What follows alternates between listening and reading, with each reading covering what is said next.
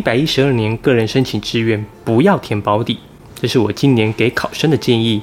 今天的影片我会教你如何判断采集改变的科系，超筛要怎么考虑，以及说明你为什么不应该填保底志愿的原因。想要更合理、更有逻辑的填志愿，今天的内容摘录自大学博览会刘俊豪主任的演讲内容，以及融合我个人的看法，你一定要把影片看完哦。这是一个用生活实例提供专业辅导知识的频道，希望能够提供你在生活难题上的建议。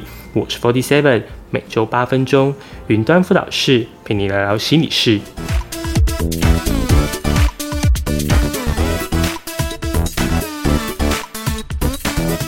为什么你不应该填保底？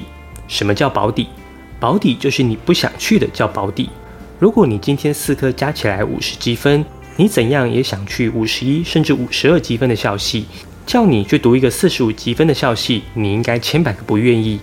以前我们要学生填两个保底，是因为以前的职考很难考。但是去年的缺额状况让我们了解少子化造成大学缺额的状况比想象中严重，而且少子化是一个长期的状态，分科测验的缺额恐怕还是会持续下去。当大家都还是用去年的分数来评估，就会发现个人申请的难度很高，但是分科测验却有机会超过自己的预期。今年我到南部去演讲时，有一个重考生来找我。他说，他就是去年因为担心分科没有竞争力，就妥协低填去读保底志愿。看到大家分科考这么好，他非常的后悔，今年又回来重考了。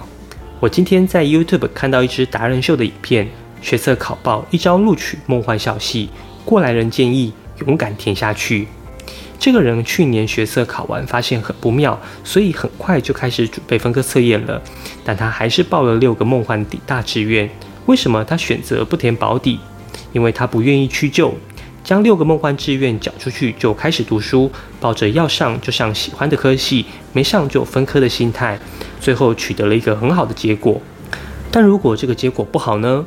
我觉得也至少不后悔，对吧？所以填志愿不要屈就，不然你也只是慢一年重考而已。有关于分科测验的竞争力，其实现在就可以简单开始算一下。尤其是社会组的同学，国英数 B 三大主科都已经考完了，现在使用学测转换六十积分的对照表，马上就可以估算自己在分科测验的竞争力。至于自然组的同学，可能只有学测英文会用到分科，评估起来比较多变数。如果你比较保守一点，你就可以填个保底志愿，但保底不要填太多，因为你会发现六个志愿不够用。现在一定很多人在关心去年掉下来的校系，今年会回弹到多少积分？可是你有想过这些校系为何会掉下来吗？例如台大土木为什么从五十四变成四十二？这位四十二的同学他的心态是什么？为什么他敢填？假如我们回到一百一十一年，我们预估台大土木的落点可能落在五十三，最低五十二，五十一的人就叫梦幻志愿，五十叫敢拼，四十九以下就会被辅导老师说是炮灰，不要浪费志愿。那这位四十二的呢？我称呼他为勇者。我猜他应该就是抱着对台大土木有兴趣去试试看而已。同学，你有六发子弹，如果每一个都不去试，每个志愿都想稳稳的填，每个都想要过，当你六个志愿全过了，你很有可能填错志愿了。在我去年的影片中有提过，六个志愿都过是最差的填志愿结果，因为你根本没有去尝试。你想想看，如果三月三十号放榜，你发现你喜欢的科系你会过，但你没填，你的心情是什么？你可失败，也千万不要做让自己后悔的决定。今年不用填保底，要填一个就够了。既然我们鼓励大家勇敢填，我们还是要有逻辑的去判断，提高梦幻志愿一阶段的胜算。我先给你两个观念：采集没变动的分数通常稳定，采集变动越剧烈，掉下来的可能性越大。电脑落点判断的依据是当两年采集一样的才有办法评估，但这样就不需要电脑，任何人都可以看得出来。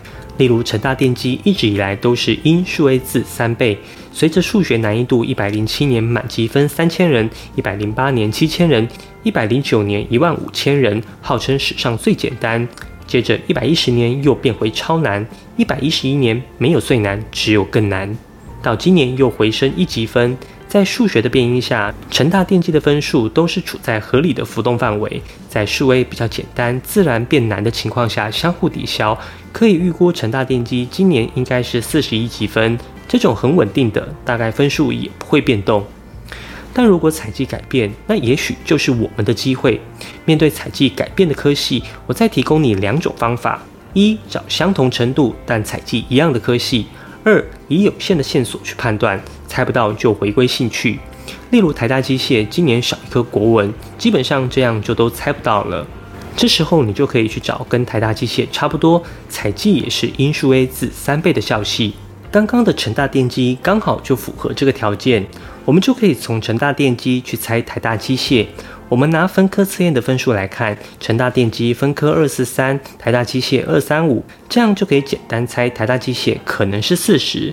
同学就可以到处翻找其他科系，但也有一些真的找不到怎么办？那就从有限的线索去猜，例如台大大气四科相加从三倍变六倍，接着多一筛数 A 加自然三倍。数 A 加自然基本上判断不出来，那就不要判断了。我们可以猜的是四颗从三倍变六倍，那分数应该就会下修。我们先看它四颗，如果三倍，可能落在五一或五十，这个分数变成六倍，可能就变成五十甚至四九。反正后面也猜不到，前面四颗有四九就可以去试试看了。这种变动很大的就是我们的机会了。如果最后一筛遇到超筛，就要注意大倍率的分数够不够高。什么意思？我们先来解释一下超筛。我们以台大生化当例子，当我们预计要面试八十七人，我的最后一关倍率就要想办法数到第八十七名。如果最后一关我们看自然三倍，十五积分总共数到八十五人，那剩下五个名额就要给十四积分的去比。但是十四积分可能有一百位，这一百位要抢这五个名额，就要进行所谓的超筛。简章上都会说明超筛机制会怎么进行。那要通过台大生化的只有两种人，一个是十五积分闪过超筛，就算他前面都是压底线通过，他也会顺利通过一阶；另外一种就是超筛胜出，当大家自然都十四的情况下，前面大倍率的可能就是决胜的关键。所以筛选倍率的关键是大倍率可以小输，小倍率一定要赢。当小倍率平手时，大倍率常常是超筛通过的关键。另外讲下撞旗这件事。很多人都怕撞旗，担心浪费志愿。对高三考生来说，世界上最遥远的距离是我人在清大却不能去交大面试。但其实撞旗就是一个选择。当两间竞争校系撞齐，对手就少一半。越多科系撞齐在一起，你录取的机会就会大幅提升。其实每年落点完，我最希望听到的消息就是：老师你不准，某某科系掉下来你没猜到，但我有填。对学校辅导老师来说，这时候志愿评估大概承担很大压力，担心自己不够准，不如就给两个保底，让学生安心。但过多的保底志愿，反而让学生失去挑战理想大学的机会。在现在重视学习历程与面试的环境下，二阶学测分数赢太多也不一定是胜负关键。辅导老师不需要扮演算命师，反而应该成为学生的生涯教练，让学生可以挑战极限，协助引导学生学习历程建制，规划面试训练，帮助学生展现自我亮点。那更是身为辅导老师的职责，不是吗？如果你有需要一名专业的学习历程指导教练，你可以考虑使用这套学习历程金牌写作课。这套课程有十三支我未曾对外公开的学习历程写作手法影片，并且我还会亲自指导你进行学习历程档案的撰写与回馈修改。另外，我还会协助你进行面试的练习，让你可以顺利录取理想大学哦。最后做个总结：今年不用填保底志愿，要填最多一个保底志愿就够了。